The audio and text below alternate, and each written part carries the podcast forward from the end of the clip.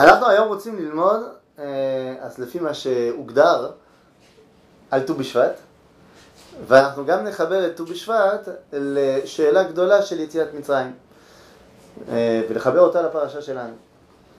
אמנם ט"ו בשבט זה יהיה רק בפרשת יתרו, אבל אני חושב שהחיבור הוא מאוד מאוד ברור למה שמקדים את פרשת יתרו בחלק השני, יותר נכון, של פרשת בשלח. טוב, אני מערבב בינתיים כל מיני נושאים, אבל צריך לשאול שאלה גדולה, שאלה ראשונית. המנהג לאכול פירות בט"ו בשבט, אה, א' הוא חדש, וב' אה, הוא צריך להתברר. למה שיהיה מנהג לאכול פירות בט"ו בשבט? שהרי זה לא הזמן. אין פירות בט"ו בשבט. אז חג העצים, איך יציינו את זה? אילנות. קודם כל, אפשר לעשות עוד מנהג שהוא גם לא מתאים, למשל נטיות. בסדר? זה, לא הזמן. זה, זה גם לא הזמן. לא, זה גם לא, לא, אמרתי שגם לא מתאים. זה בדיוק הזמן, למה זה לא מתאים? לא, לא. נטיות, לעשות נטיות בט"ו בשבט זה הזמן הכי גרוע לעשות נטיות, מבחינה בוטנית. נכון. הכי טוב. פירות זה מאוד. למה? זה קר. פירות יבשים. לא, אבל כבר...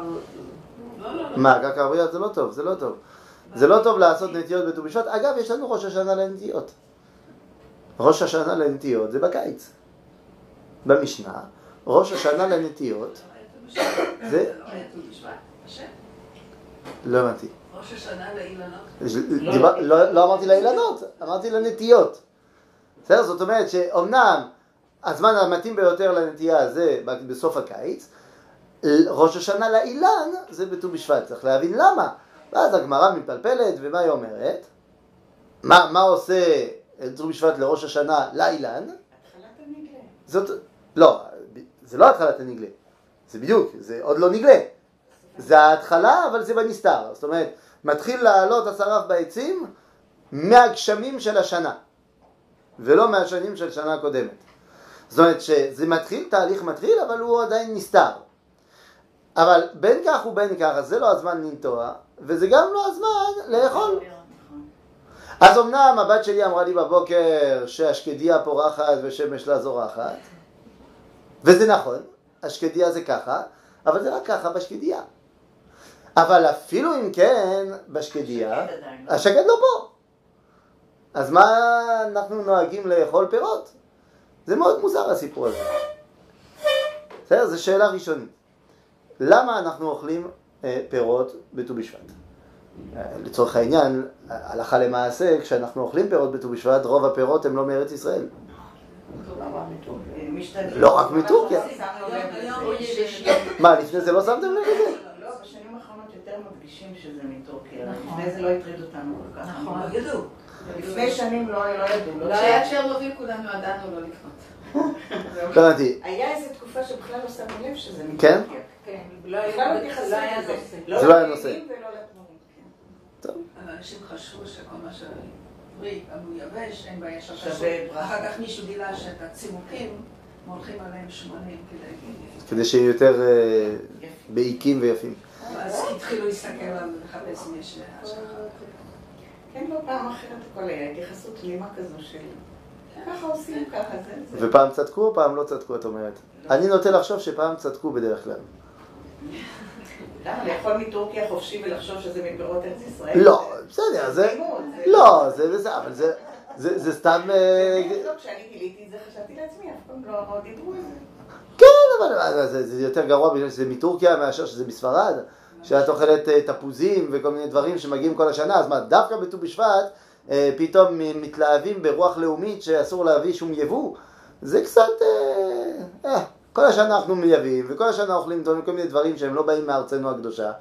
אה, בט"ו ב- אז נכון, ט"ו בשבט זה החג של ארץ ישראל, אז צריך להבין, או שאתה רוצה מנהג של אה, 30 פירות וכל מיני פירות, ואין מה לעשות, אתה לא מגיע לזה. או ש... אז צריך להבין מה זה הסיפור הזה. אז זה, אני רוצה לספר. אני רוצה לספר. אה, אז זהו, אז זאת השאלה הראשונה, למה אנחנו אוכלים פירות? שזה לא התקופה בכלל לאכול פירות. יש תקופה יותר מתאימה לאכול פירות?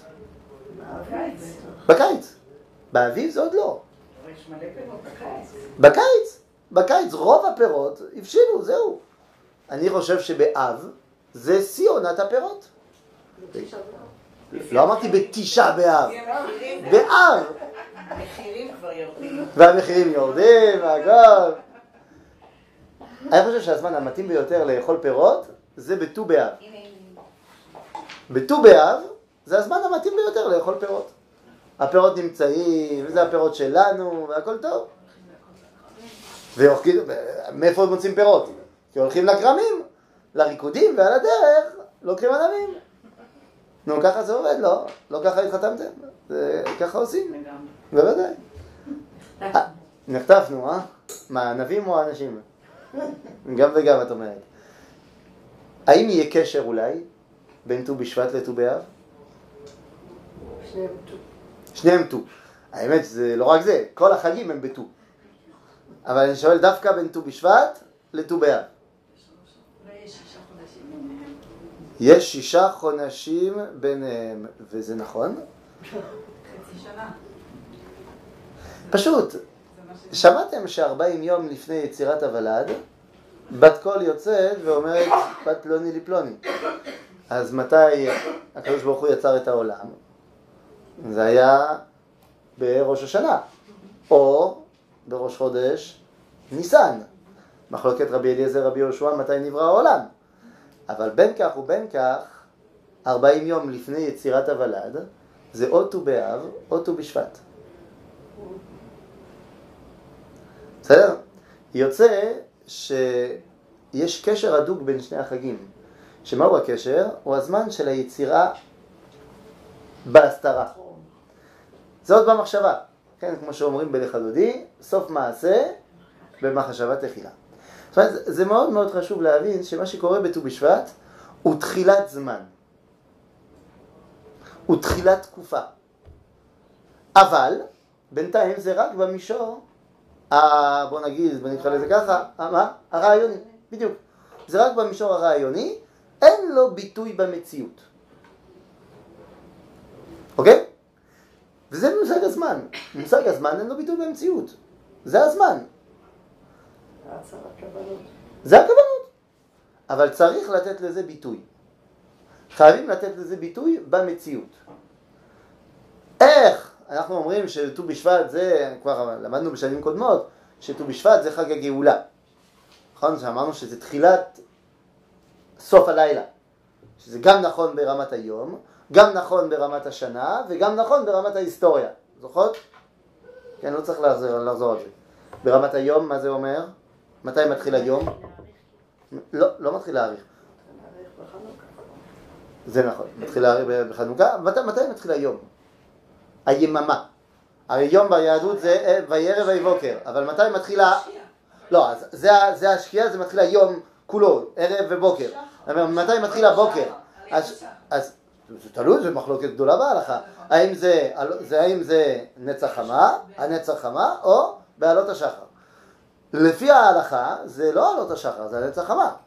אומרת, מתי מתחילים להתפלל? מהנצח חמה. זה נכון שבשעת הטרק אפשר להתחיל כבר בעלות השחר. ברכות השחר אפשר להתחיל בשחר. אבל היום יום זה... למה? כי מה ההבדל בין הנצח חמה לבין עלית השחר? הנצח חמה אין מחלוקת. השמש יצא. זהו, רואים. זה ברור וגלוי לכל. בעוד שבעלות השחר אמנם מתחיל האור, אבל עוד אפשר להתבלבל. אבל כמובן שלא יעלה על הדעת להתחיל את ברכות השחר בתיקון חצות. מה שכן עושים המקובלים, שקמים בתיקון חצות ושם אומרים ברכות השחר. למה? כי הם מבינים שבתיקון חצות מתחיל סוף הלילה. זה ההתחלה של סוף הלילה. אבל אתה לא רואה את זה. בגלוי אין לך מה לחפש, זה, לא, זה הכל שחור. אבל מי שמרגיש, הוא יודע. לכן אי אפשר לחייב להגיד ברכות השחר בשעה הזאת. מישהו שאל אותי האם צריך לשים שעון מעורר ו...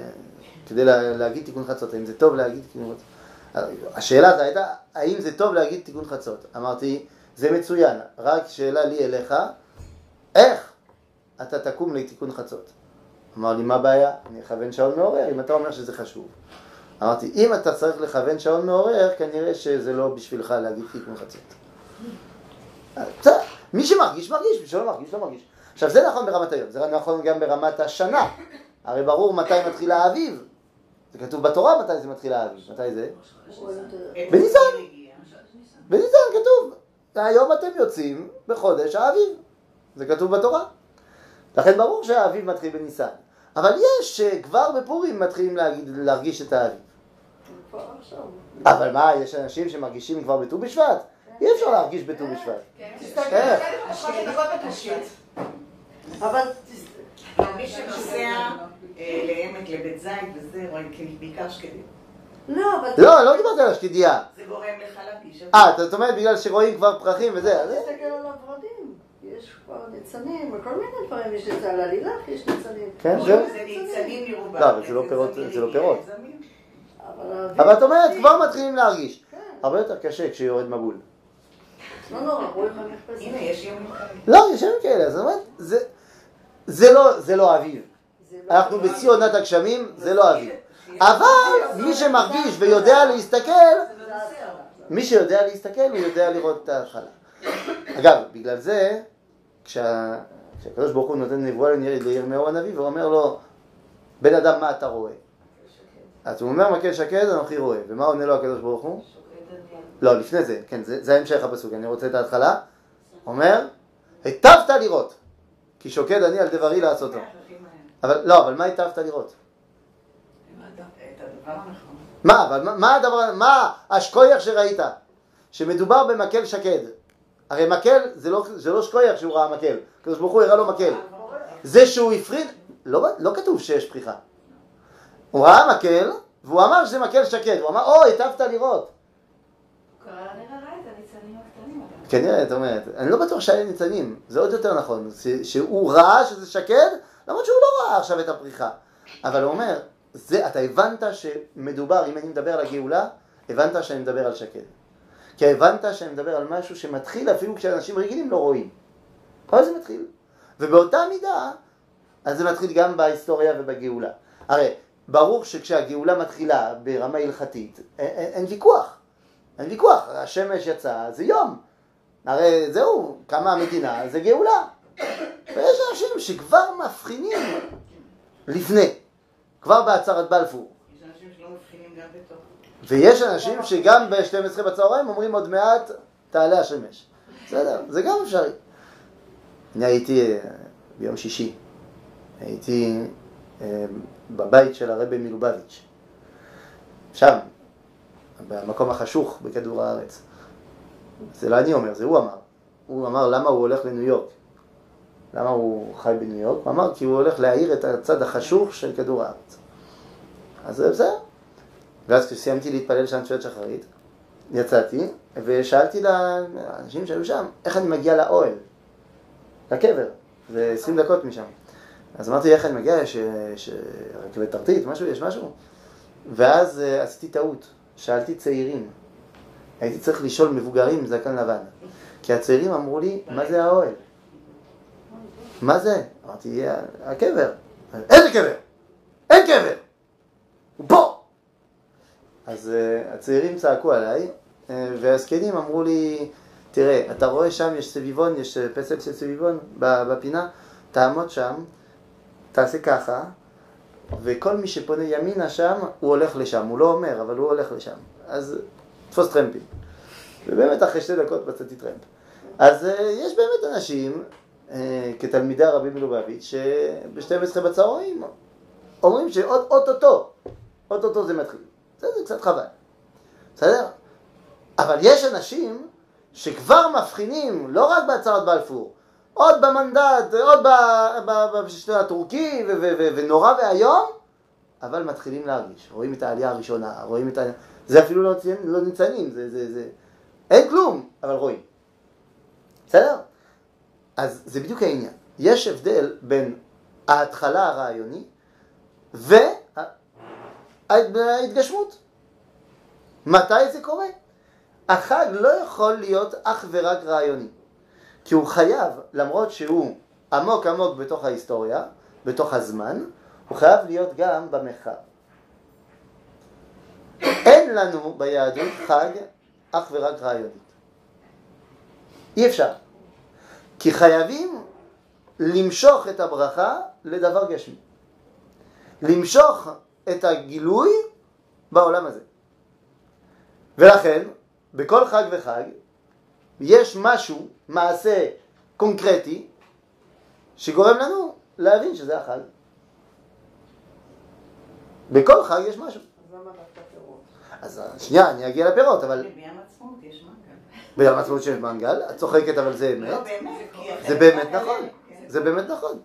זה אה? זה קורבנות. זה כנגד הקורבן החגיגה שבעזרת השם תבוא. זה בוודאי.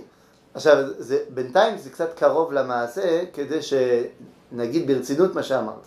אבל עוד מאה שנה, יהיה סידור של המקובלים עם כוונת המנגל ביום העצמאות שצריך להיות. וקודם כל הפרגית, ואחרי זה השניצל, כן, זה... יש ודאי. מה זה? יש ספר שדן ביום העצמאות עם כל האספקטים, ויש פרק מיוחד על המנגל. בוודאי, זה זה חשוב. מוכר. לא, לא, אני מסכים, אני, איתך. אז זה נכון. אז עכשיו, מה יש עוד? לא, אנחנו מכירים את כל החגים שלנו. אוכל. יש חג אחד שאין לו משהו, שזה חג השבועות. אין לו משהו. זאת אומרת, אין לו... אבל הם המציאו את זה. בסדר. מה זה המציאו? המציאו את החלב, המציאו. אז הם המציאו כל מיני דברים, הלכות בליצ'ס, כן? לא... אז זהו, זה בדיוק העניין. שהיום אין ביקורים, אבל, כמו שאת אומרת, פעם זה היה המהות של החג. לא קראו לזה בכלל מתן תורה, קראו לזה... חג הביקורים, הנה חינמי. לכן, באמת, סגרנו את העניין, יש בכל החגים משהו. אז אם רוצים לעשות מט"ו בשבט משהו, צריך לחבר את זה עם המשהו. עכשיו, אני עוד שנייה אגיד למה זה פירות, אבל צריך להבין שהקטע הזה, לחבר בין הרעיון הזמני, שהוא אך ורק רעיוני, לבין הביצוע המרחבי, שהוא הביצוע בעולם הזה, הוא היסוד של יציאת מצרים. עכשיו, למה הוא היסוד של יציאת מצרים? כשיצאנו ממצרים, התחלנו להקים שני מוסדות. בפרשה שלנו, בפרשת בשלח. הכהונה. לא. הכהונה עוד לא בשלח. מצות. מצות? זה היה בבוא. יש שני דברים. אחד בשירת הים, ואחד אחרי שירת הים. בשירת הים כבר מתחיל, זה הפעם הראשונה שזה מתחיל, הרעיון של המקדש. שכתוב, כן, יש לכם פה במקום מספר שלוש, הפסוק תביאמו ותטעמו בהר נחלתך המכון לשבטך פעלת אדוני, מקדש אדוני כוננו ידיך. זאת אומרת שמבינים פה שיציאת מצרים מטרתה אה, גילוי הקודש במרחב. אוקיי? אחר כך יש לנו עוד אספקט של גילוי הקודש, פתאום מקבלים את השבת. פרשת בשלח, מקבלים את השבת. אה, הבאתי לכם במקום מספר 4, ראו כי השם נתן לכם השבת, על כן הוא נותן לכם ביום, הוא נותן לכם ביום, ביום השישי, לחם יומיים, שבו איש תחתיו, אל יצא איש ממקומו ביום השני. זה מאוד מאוד מאוד מוזר ומעניין כאחד. איך? איך מבשרים לנו את השבת? מהו הדבר שמייצג את השבת בפעם הראשונה שהוא מופיע? לא, זה, שאין מה, נכון, נכון מאוד, אבל זה לא מאפיין את השבת. זה מאפיין שאין. זהו. מכל אתרי ה-30 ל"ט מלאכות, מה הקדוש ברוך הוא בחר שזה העניין? איזה איסור?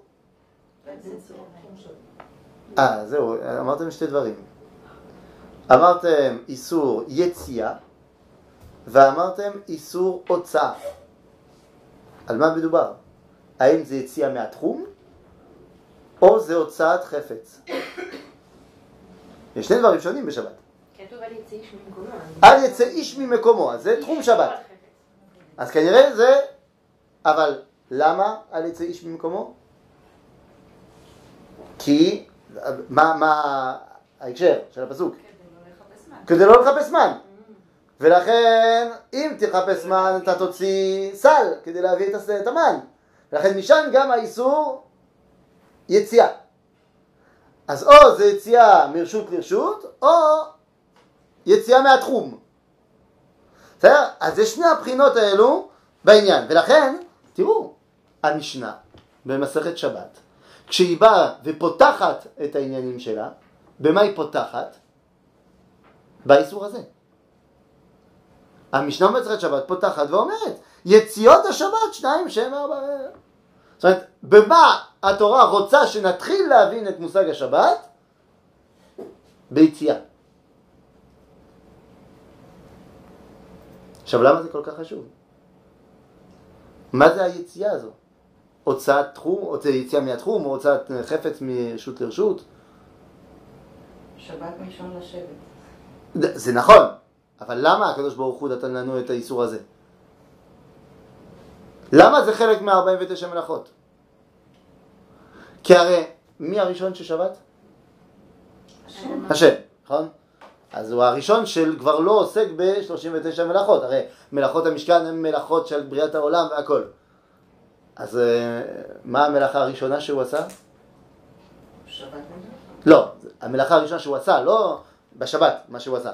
המלאכה הראשונה שהוא עשה, שהוא היה צריך לשבות ממנה. מה המלאכה הראשונה שהוא עשה? בריאת העולם, איך הוא עשה? לא. לא, הוא דיבר, זה נכון, אבל מה הוא עשה? הוא פשוט הוציא.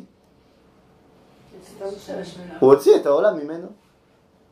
בראשית ברא אלוהים את השמיים ואת הארץ, כבר, כבר הסברנו שברא זה יציאה. זאת אומרת שהדבר הראשון שהקדוש ברוך הוא זה- שהוא עושה כדי לברוא את העולם זה הוצאה. לכן האיסור הראשון, אם אתה רוצה לשבות, זה תפסיק להוציא. לכן איסור הוצאה הוא לא מושג מרחבי בינתיים. הוא פעם אחת בשבעה ימים, אתה מפסיק להוציא. האם זה חפץ, האם זה אתה, זה לא משנה. כי הוא הרעיון של יציאת השבת. לכן הקדושה בשלב של השבת זה קדושה ברמת הזמן, ברמת הרעיון. אבל אנחנו רואים בפרשה שלנו שכדי להגיע לחיבור צריך גם את הקדושה בזמן וגם את הקדושה במרחב. שהרי השבת נקרא מועד, כן, ברשימת המועדים בספר ויקרא, אלה מועדי השם אשר תקראו אותם במועדם, מה הראשון? שבת. הראשון ברשימה, פה זה במקור אה, חמש, ודבר השם למשה לאמור דבר אל בני ישראל ואמרת עליהם מועדי השם אשר תקראו אותם במקראי קודש, אלה הם מועדיי, הנה ששת ימים תעשה מלאכה. זאת אומרת ששבת זה מועד. באותה מידה, המקדש נקרא בספר ויקרא אוהל, וגם בספר שמות אגב, אוהל, מועד. זאת אומרת שהפגישה עם הקדוש ברוך הוא, כי הרי מועד זה פגישה, זה גם בזמן גם לא. וגם במקום. אם חסר אחד מהמרכיבים, לא תהיה פגישה. אתה צריך להבין את זה, זה דבר מאוד פשוט. אם אני נותן אה, דייט למישהו, וחסר לי אחד משלושת המרכיבים, או חסר את המישהו, או חסר את המקום, או חסר את הזמן, אין פגישה. זה, מובן.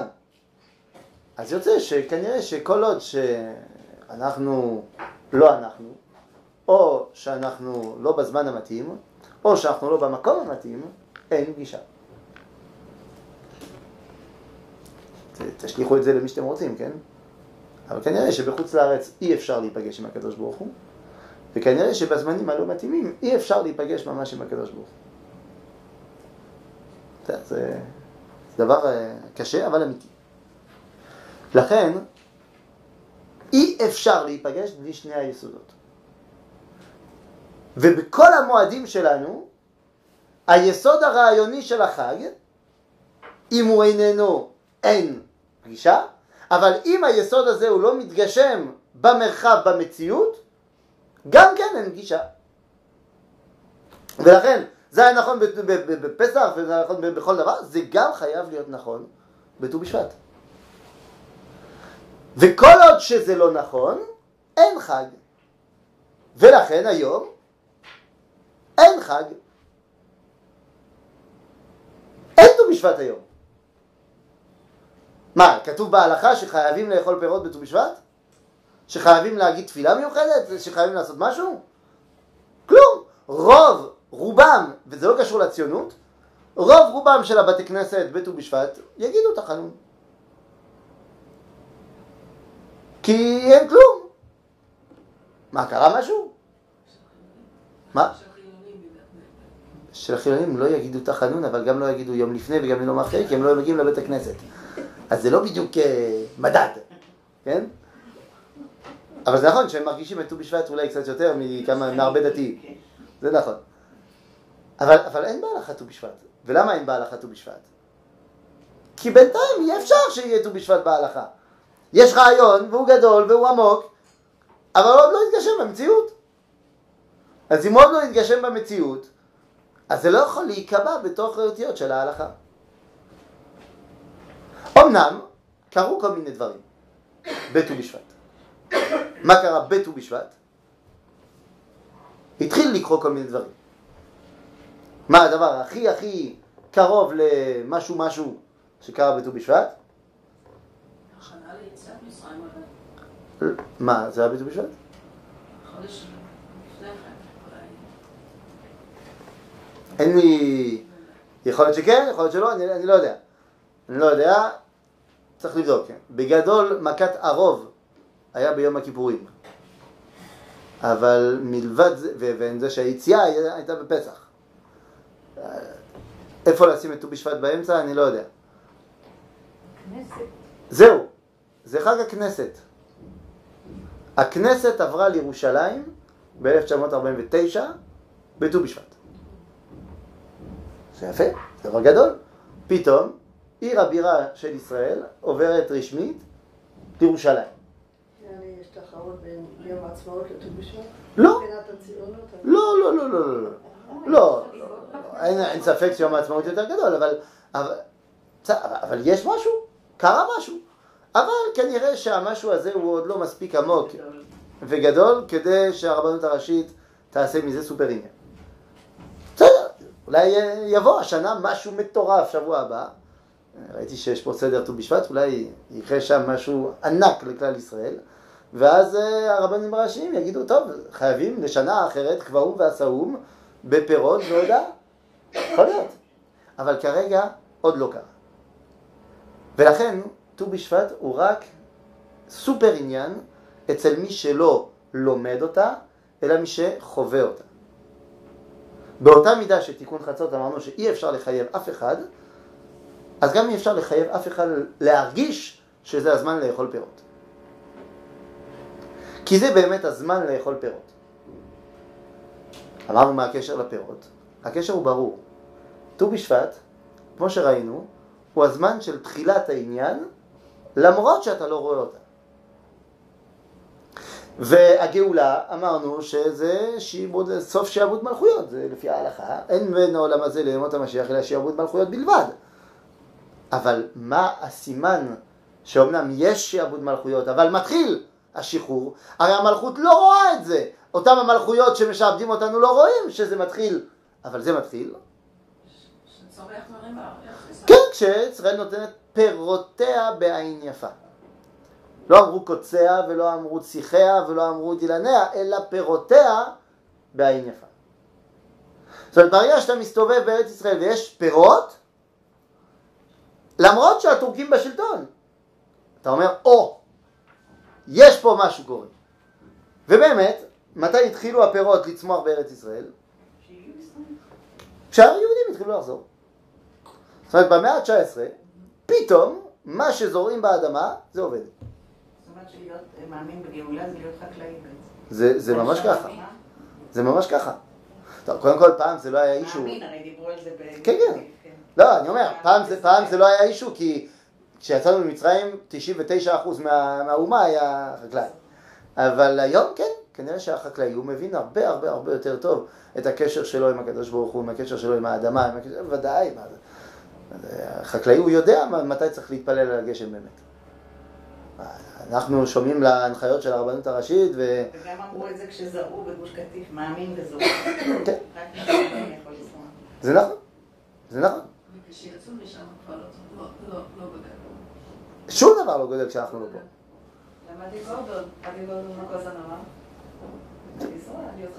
זה, זה ממש, זה ממש. כי הרי כשאתה לא פה, לא, לא, כדאי להיות חקלאי, כי הרי זה לא עובד. זה לא עובד. הנה, מרק טוויין היה פה, הוא ראה שזה שממה אחת גדולה. שאטו בריאון היה פה, הוא ראה שזה שממה אחת גדולה. גם למרטין, וגם רבי עובדיה מברטנורה, וגם רבי בנימין מתודלה, וכל הנושאים הגדולים, כולם אמרו פה אין, אה, אין חיים. אין חיים. פתאום עם ישראל חוזר, זה לא שהמציאו אז טכניקות, זה מטורף. ולכן, בחג שמסמל את זה, אני יודע שזה לא הזמן לאכול פירות, אבל אני אוכל פירות. למה אני אוכל פירות? כי, כי זה בדיוק הזמן לאכול פירות, למרות שזה לא הזמן. זה בדיוק הזמן לאכול. דווקא בגלל שזה לא הזמן, כי אני לא מחכה שזה יהיה. יש בהלכה מושג שנקרא זריזים מקדימים. זריזים מקדימים. אני, נכון, היית יכול לחכות עד לחודש ניסן כדי להגיד ברכת האילנות. וזה מה שתעשה באמת לפי ההלכה. זה מה שעושים. והיית יכול לחכות אז כדי ליהנות מכל התחייה החקלאית. אבל אתה לא רוצה לחכות. אתה בעצם רוצה ליזום את התחייה. מה הכוונה ליזום את התחייה? יש בהלכה, ואני מקפיץ אתכם למקום מספר 9, יש בהלכה מושג מוזר, זה בהלכות תפילה, בתחילת הלכות תפילה. אה, משפט לא ברור.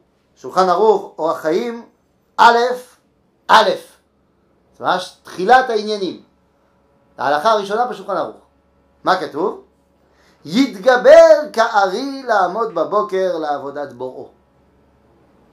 אני זוכר שפעם ראשונה שלמדתי את זה, הייתי אצל הרב שרקי, אמרתי לו, אה, אני הייתי בגן חיות. איזה יתגבר כארי. הוא יושן, כל הזמן יושן. אז הוא אמר לי, זה לא כתוב יקום כארי, להתגבר. כי ברגע שהארי קם ומתגבר, או-הו, מי יכול עליו? אבל להתגבר כארי, לעשות, טוב, לעשות אה, עבודת בוראו. ומה שחשוב זה עכשיו, שיהיה הוא מעורר השחר. אתה צריך אתה לעורר השחר. לא שהשחר יעורר אותך. באסטריקס תמיד יש את התרנגול שמעיר את כל הכפר. ויש פרק אחד שכולם קמים באמצע הלילה והתרנגול בבהלה. ופתאום עולה השמש, הוא רוצה להתחיל לעשות קוקוריקו, והוא פותח עיניים, הוא רואה שכולם כבר קמים. מה זה צריך להיות? זה עבודה שלי. לא. שיהיה הוא מעורר השחר. זה, זה ההלכה הראשונה בשולחן ערוך. שאתה צריך להאיר את האור לפני שהאור תאיר אותך. עכשיו למה?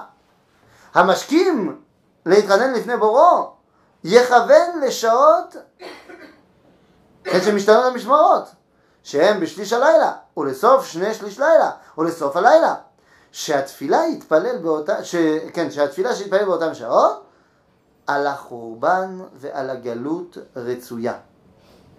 ראוי לכל ירא שמיים שיהיה מיצר ודואג על החורבן, על חורבן בית המקדש. ההלכה הראשונה בשולחן ערוך. ההלכה הראשונה, כמו הבני דודים שלנו, שמתעוררים באמצע הלילה כדי להתפלל. לא, זה לא באמצע הלילה. בחמש מתעוררים. אבל זה לא באמצע הלילה. אז זה בשליש השני. לא, לא, שנייה, שנייה, שנייה. שנייה. יש כמה דברים. הלילה מחולק למשמרות, אוקיי? תחילת הלילה זה תפילת ערבית. אמצע הלילה זה תפילת הדודו. אבל אומרים לך, מתי אתה צריך להת- להתחיל להתפלל? בזמן שמשתנות המשמרות. זאת אומרת שאתה מתחיל במש... במשמרת האחרונה, אוקיי? שזה קרוב מאוד לשחר. ולכן הוא אומר, תתעורר אתה, ואתה בתפילה שלך תביא את האור. אל תחכה שהאור יעיר אותך ואז אתה מתפלל. אבל על מה אתה צריך להתפלל כשאתה מאיר את האור? על המקדש. כן? עכשיו הבנתי בעצם את הקשר לט"ו בשבט. זאת אומרת, נו, שאם דנים על האילנות, אז אנחנו אוכלים את הפירות, אנחנו בעצם עוזרים לדין שלהם שיתגבר הפירות. זאת אומרת, אבותינו שורשים ואנחנו הפרחים. כן, זה מה שאת אומרת. זה, זה נכון מאוד, אבל מה זאת אומרת? פה לעניין, ת, תשימו לב, אנחנו בהלכות תפילה. תפילה זה, זה משהו שהוא תלוי בזמן. לכן נשים פטורות מהתפילה? לא כל כך. תפילה תעשה שהזמן גרמה? אז זה משהו זמני. נכון, אבל בזמן, על מה אתה מכוון? מקדש. על המקום. זאת אומרת, אי אפשר לנתק בין שני המושגים. אתה פותח את ההלכות של הזמן בהלכות מקדש. כי חייבים את החיבור הזה. כמו שאני הבנתי. התפילה זה של זמן, הרי יש זמנים לאכול תפילות. כן. למרות שהחב"דניקים לימדו אותנו שאין כל כך זמנים. זה בסדר. זה בסדר, הייתי ב... שבוע הייתי בפולין ולקחתי את הקבוצה שלי לקבר של הרבי ממוג'יץ, רבי ישראל ממוג'יץ והיה לידינו עוד קבר והיה מישהו שמתפלל וזה מישהי אמרה לי, מי זה הרבי מ... ש... עם שינון, היא לא ידעה להגיד, זה היה קשה. אז אמרתי, זה רבי מעם שינון. אז מה, מה, הוא מתפלל שם? עכשיו, עכשיו השעה 11. מוצאי שבת אצלם זה ביום ראשון. אני לא יודע, זהו, זה עם שינוב, היא לא, היא לא הבינה על מה אני מדבר, אבל בסדר, זה, זה הרעיון. עכשיו, השאלה שלנו זה ככה, יש לנו פה חיבור בין זמן לבין מקומיות. כשאתה קם בבוקר, אתה מתפלל על המקדש, רק על המקדש. כי אתה מבין שכל הימצאותך בזמן זה כדי להימצא גם במקום. כי אם חסר עוד פעם אחד מהמרכיבים, אין. לכן, מי שהכי הרבה הבין מה זה הזמן, הוא שהכי הרבה הבין מה זה המקום. הרי מי שהכי הרבה הבין מה זה הזמן, זה מי שכתב אה, פרק שלם על הזמן.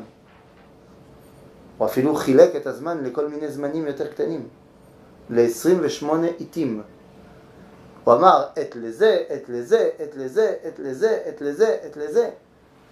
שלמה המלך ידע טוב מאוד מה זה זמן. נכון? בקהלת. כותב עת לכאן, עת, עת, עת, עת. הוא יודע מה זה זמן. אבל בדיוק אותו אחד הוא זה שאמור, הוא אמור לעשות חנוכת בית המקדש. אבל בקהלת אומרים לנו במקום מספר, איך, במקום מספר 10, עדה הוא דכתיב דברי למואל מלך. זה במשלי. לא שצריך, לא, נכון, צודקת, אבל שאלה של המשנה של המדרש אומר, למה קוראים לו למואל ולא שלמה. שלמה? קוראים לו, זה שלמה. הבן אדם זה שלמה. מה זה למואל? למה נקרא שלמה למואל? אמר רבי ישמעאל, באותה לילה שהשלים שלמה מלאכת בית המקדש, נשא בתיה בת פרעה. לא, לא זאת של ספר שמות, כן? כן. מישהי אחרת. זה חתונה.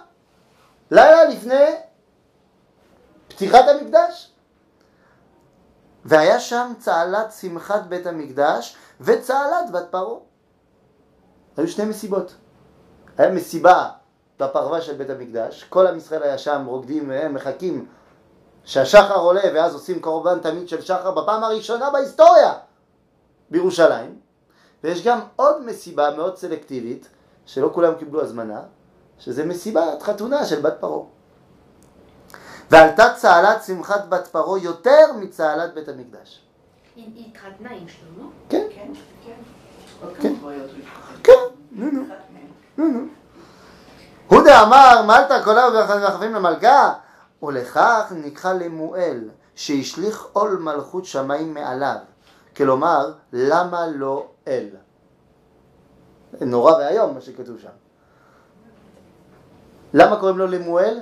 זה, עונש. זה, זה כאילו, כן, זה כאילו שהוא אמר למה לי אל?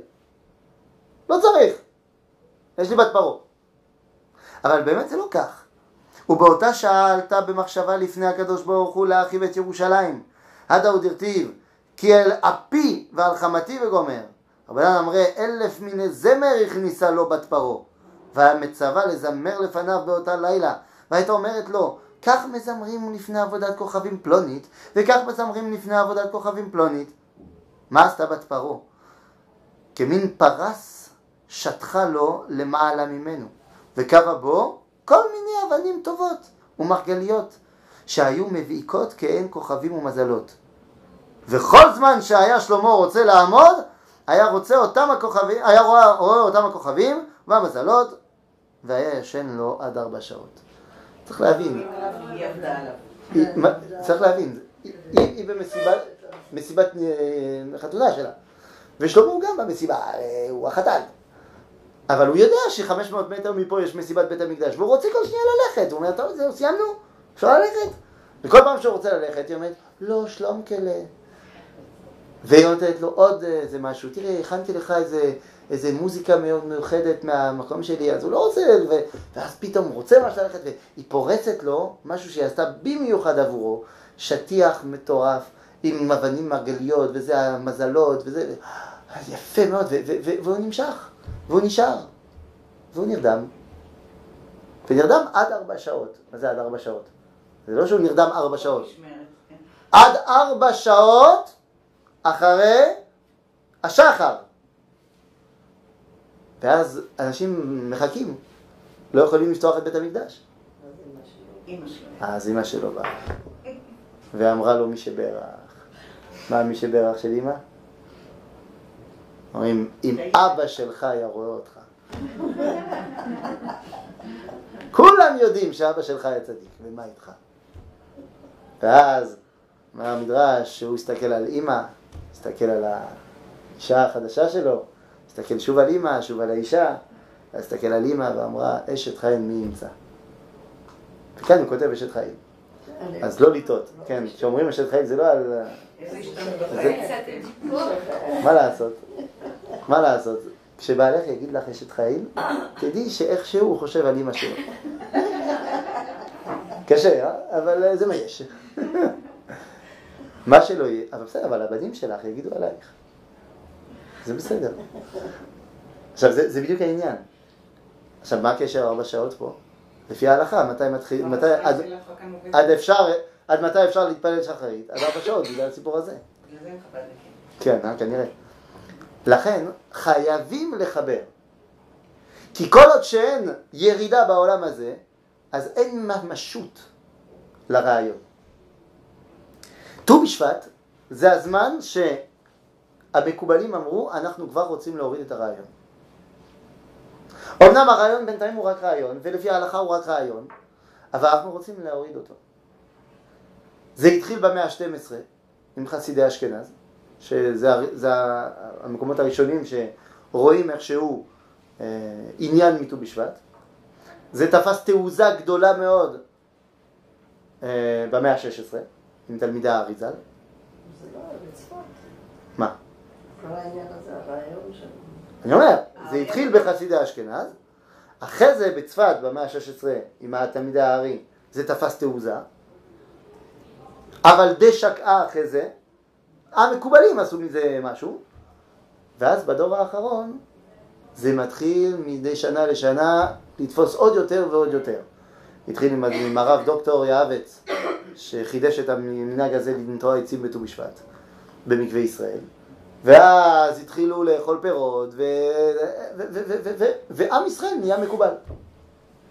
והנה יש בבית הכנסת אמונה שלמה, סדר ט"ו בשבט על פי המקובלים. לא, אני אומר פה כי זה פה, אבל יש בכל מקום. בכל מקום. זאת אומרת, זה תופס תעוזה עצומה. כנראה שממש הגיע הזמן שהרעיון ירד למציאות לפי ההלכה, ולא רק לפי הרעיון. אני מניח שהשנה זה השנה האחרונה, אולי אני טועה, בשנה הבאה אני אגיד אותו דבר, אבל אני מניח שהשנה זה השנה האחרונה שט"ו בשבט הוא לא חייב. אז תהנו כל אחד שלא רוצה לאכול פירות. כי משנה הבאה זה יהיה חייב. כי זה ירידת הרעיון מעניין הזמן לעניין המרחב. יציאת מצרים זה הזמן אפשרו לנו לחבר בין שני המושגים. בין הזמן לבין המרחב. וזה חשוב מאוד. וזה מה שהסביר, ולכל אחד יש פה ציור מאוד יפה, זה מה שהסביר פרנץ רוזנצוויג אה, בספר שלו, כוכב הגאולה.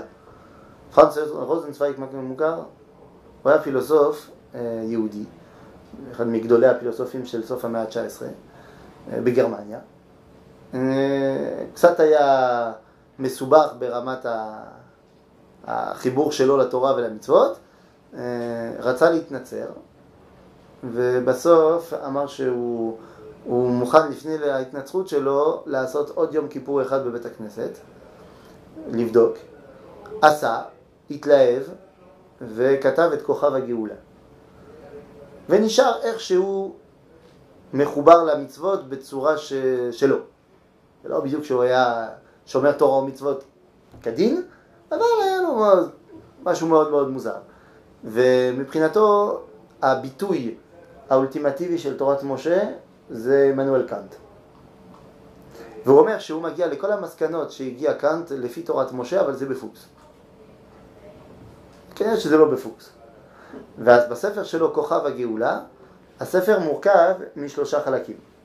החלק הראשון, בשער של החלק הראשון הוא מצייר משולש, שקודקודו כלפי מעלה. שמה זה המשולש הזה? יש אלוהים למעלה, האדם למטה מצד שמאל, והעולם למטה מצד ימין. והוא מסביר את היחס בין שלושת המרכיבים. אחרי זה, בשער השני של הספר, הוא מצייר משולש הפוך, עם קודקודו למטה, שכתוב גאולה בקודקוד, התגלות למעלה מצד שמאל, ובריאה למעלה מצד ימין, והוא מברר את יחסי הגובנים בין שלושת המרכיבים. ובשער השלישי, תדמיינו, הוא מחבר בין שני המשולשים. ומגיעים לכוכב, לכוכב הגאולה. ובעצם מה הוא בא להסביר לנו? זה 600 עמודים, אני מסביר לכם את זה בצ'יק, כן? זה ככה גרמנים, יודעים להעריך. בואו נסכם את הדברים, זה מאוד פשוט. הוא אומר שמה היחס בין האדם לאלוה? זה התגלות, זה הנבואה. מה היחס בין אלוהים לעולם? זה הבריאה. ומה היחס בין האדם לעולם? זה הגאולה. כי הרי האדם הוא לא יצירה של מרחב, הוא יצירה שמחבר בין הזמן לבין העולם. לכן חג הט"ו בשבט הוא החג שאני מחבר בין שמיים וארץ, שאני מחבר בין הזמן הרעיוני לבין ההתגשמות במציאות. מתי היה פירוד בין הרעיון למציאות? בגלות. בגלות. זה נכון, אני, אני חותם, אבל מתי זה התחיל? באיזה גלות? מצרים? אז אני חושב, לא, זה התחיל בגלות הראשונה. כן, כשיצאנו מגלות מגן עדן. המצב האידיאלי כבר לא היה, יצאנו. לגלות מהאידאל אל המציאות. ולכן חייבים לחבר. ואם יצאנו מגן עדן בגלל שאכלנו את הפרי בצורה לא, נכונה, לא נכונה, אז התיקון זה שאנחנו אוכלים את הפרי בצורה נכונה, בט"ו בשבט. ומכיוון שהפרי היה האתרוג, כידוע לכם, לא, האתרוג, או חיטה או ענבים. זה שלושת הדעות בגמרא. לא, לכולי עלמא לא, לא תפוח. כן, לא, גרסת הנוצרים לצורך העניין. אה, או תאנה, או גפן, או חיטה, אבל מה שעולה על שלושת הדעות זה האתרוג. כי זה טעם עצו וטעם פריו שווים. כתוב עץ, כן? עץ פרי עושה פרי, ומצד שני גם הוא אכל מן העץ. אז לכן זה האתרוג. ולכן, לא בכדי, כבר שבוע בסופרים למיניהם מוציאים אתרוגים מסוכרים.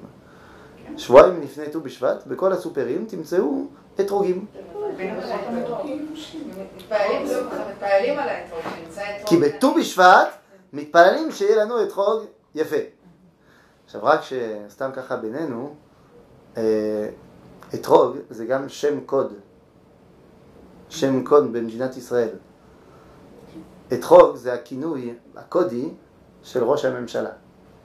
אז בט"ו בשבט מתפללים שיזדמן לנו אתרוג יפה. בזמן כן, בסדר, נו, מה, בסדר, אפשר להרחיב את זה, לא?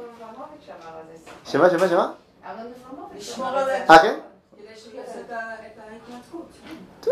אז, אז אפשר להרחיב את המושג על כל ראש ממשלה, ואפשר בט"ו בשבט להתפלל שיזדמן לנו אתרוג יפה. לא, אני אומר, אפשר להתפלל שיהיה לנו אתרוג יפה. אני לא בטוחה. שמה, שיהיה לנו אתרוג יפה? לא, אם ראש הממשלה שווה את חוק... אה, את אומרת שזה לא. אני, יש לי קושייה אחרת, שמכיוון שאנחנו נלך לבחירות רביעיות, האם להתפלל עכשיו זה לא תפילה לשווא? טוב, נו, שנזכה לאכול. חזק וברוך.